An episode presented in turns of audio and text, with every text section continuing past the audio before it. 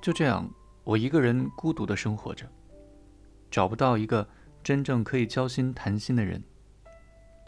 直到六年前，我在撒哈拉沙漠发生了航行意外，才改变了这一切。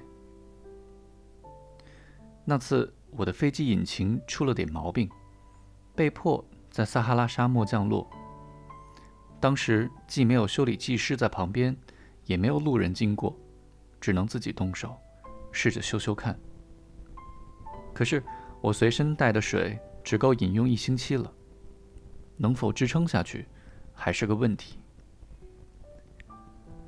第一天晚上，我就睡在这远离人间烟火的大沙漠上，比大海中浮在小木牌上的遇难者还要孤独得多。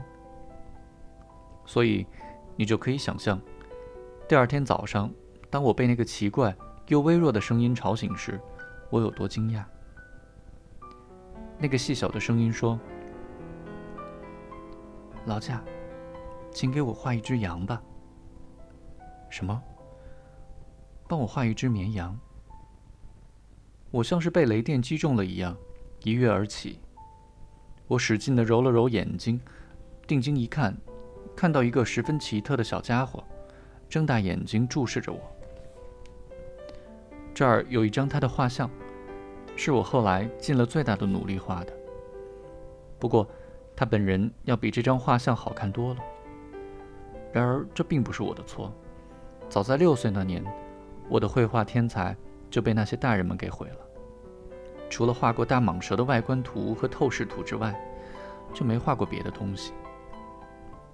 我目瞪口呆地站着，看着这个突然出现的像幻影一样的小家伙。别忘了，我当时被迫降在方圆千里、人迹罕至的沙漠上，而眼前这个小人儿看起来既不像是在沙漠里迷路，也不像疲惫、饥饿、口渴或害怕的人。况且，从他的身上一点都看不出迷路孩子的迹象。当我在惊讶之余能说出话来的时候，我问他：“你在这儿做什么？”他并没有回答我的问题，而是缓缓地重复着他刚才所说的话，仿佛在说一件很重要的事。拜托，帮我画一只绵羊。当一个人被某种神秘力量震慑住的时候，他绝对不敢不服从。在荒无人烟的沙漠上。又面临死亡威胁的情况下，尽管这样的举动使我感到十分荒诞，我还是从口袋里掏出一张纸和一支笔。这个时候，我才想起，我把主要精力都花在地理、历史、算术和文法的这些科目上了。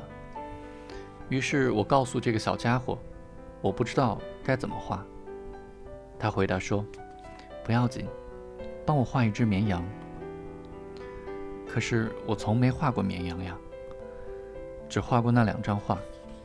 于是我就给他画了其中的一张，即没有打开肚子的蟒蛇。不是不是，我不要这种蟒蛇把大象吃进去的图。这小家伙所说的话让我目瞪口呆。他接着说：“蟒蛇这东西太危险，大象又太大。我是从很小的地方来的。”每样东西都很小。我要的是一只绵羊，帮我画一只绵羊。我只好照他的意思画了一只羊。他仔细地看了我的画，然后说：“不好，这只绵羊太瘦弱，再重新画一张吧。”于是我又画了一张。这次他温和且腼腆地笑了，又说：“你看，你画的不是小羊，是一只公羊。”还有犄角呢。于是我再画了一张，但是这张画也和先前那几张的命运一样，都遭到了否定。这只太老了，我要一只可以活得久一点的羊。